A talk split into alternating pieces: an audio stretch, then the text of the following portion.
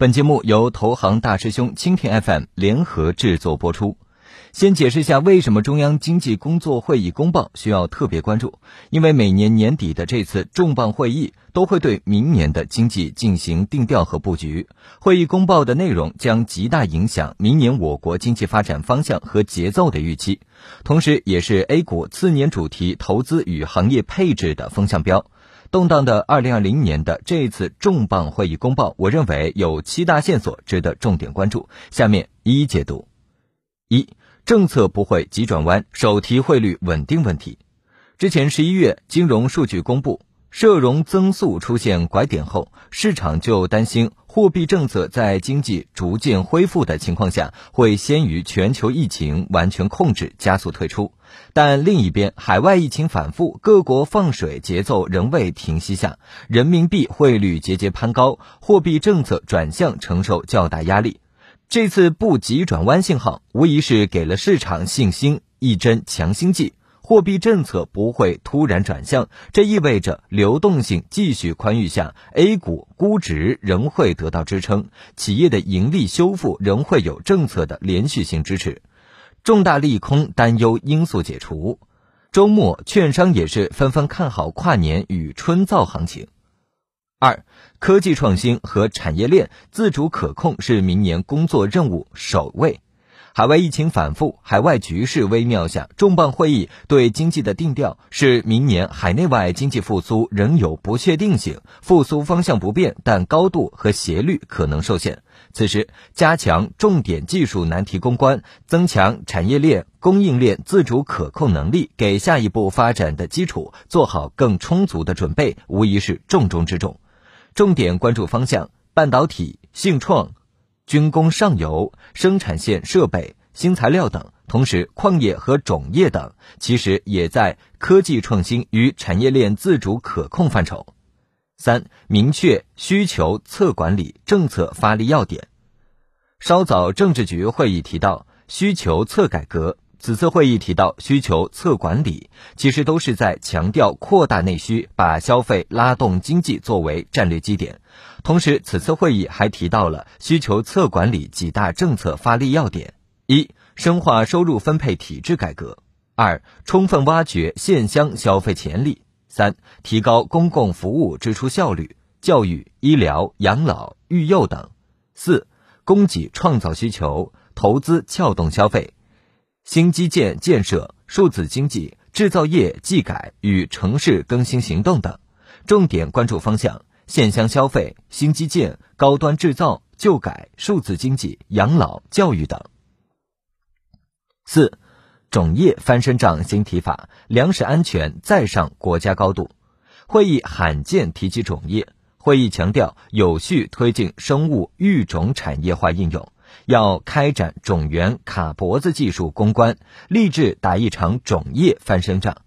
本来种业也在产业链自主可控范畴，此番在农业农村政策方向中单独拿出来做了高度的阐述，重要性不言而喻。此前，中财办副主任韩文秀更表示，种子就是农业的芯片，重点关注方向种业。五，碳中和再被提及。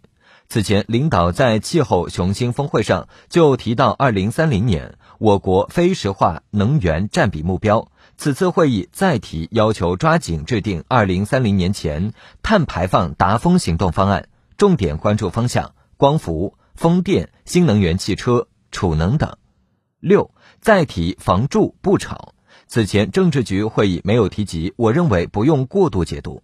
此次重磅会议还是再次把。房住不炒列入重点工作，但同时会议还提到要解决大城市住房突出问题，举措可能包括细化租赁住房政策和实施城市更新行动，推进城镇老旧小区改造，重点关注方向旧改租售同权。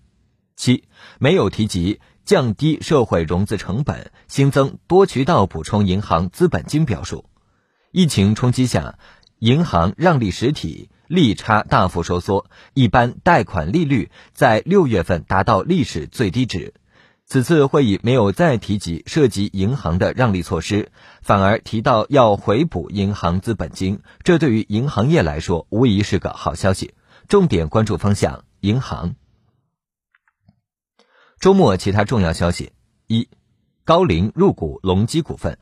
隆基股份十二月二十号晚公告，持股百分之五以上股东李春安拟通过协议转让的方式，向高瓴资本转让其持有的公司百分之六股权，交易对价为七十元，相当于现价基础上打九折。七月份，高瓴定增入股新能源汽车赛道白马宁德时代。九月份，高瓴参与白马恩捷股份定增。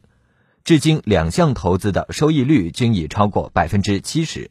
十二月，高瓴相继入股光伏赛道白马通威股份和隆基股份。看来，高瓴确认光伏是继新能源汽车后下一个他们看好的，接下来将持续景气的赛道。二，新冠病毒在英国变异，传播力高出百分之七十。英国首相约翰逊宣布，英国首都伦敦以及英格兰东南部和英格兰东部的部分地区将从周日二十号上午开始实施最高级别四级的封锁限制。同时，比利时也宣布关闭与英国边境至少二十四小时。周末，美国疫情继续每日二十万以上确诊高增，欧洲疫情也重新抬头，疫情影响还是不可小觑。三。十八号晚，美国商务部正式发布公告称，将五十九家中国实体列入实体清单，此中包括中芯国际、大疆、光启等。中芯国际已经发布公告称，对其短期业绩不会造成影响，因为中芯国际的核心业务是一十四纳米和二十八纳米等成熟制程。但对先进制程十纳米以下的研发会造成重要影响，这对我国半导体先进技术的研发进度是会造成影响的。但市场到底是解读成利空，还是解读成对产业链自主可控的利好，还是要看市场反应。四，外商投资安全审查办法出台，其中提到军工投资是重点审查领域。虽然目前军工领域外资介入极少，但安审办的出台还是可能会对军工行业，特别是沪深港通标的造成一定的情绪扰动。但周末也有东海方面对军工的刺激消息。五，下周重点关注事件：一，今天中国将公布新一期 LPR 利率，目前预期利率不会调整。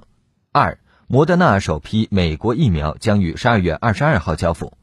三，巴西将于十二月二十三号公布中国科兴新冠疫苗后期试验结果。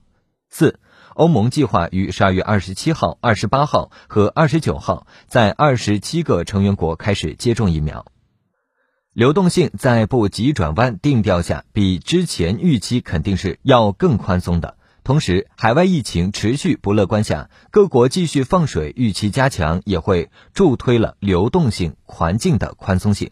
这使跨年或春造行情具备了一项基础条件，但对比往年经验，跨年或春造行情的启动往往是在年初才正式启动，因为年底还有两项因素形成压制：一，年末流动性比起年初往往会比较紧张；二，机构投资者年底还有一定考核压力，年初更能放开手脚。总体说，虽然我认为重磅会议传递的信号比较积极，但目前震荡市结束的信号还未确认。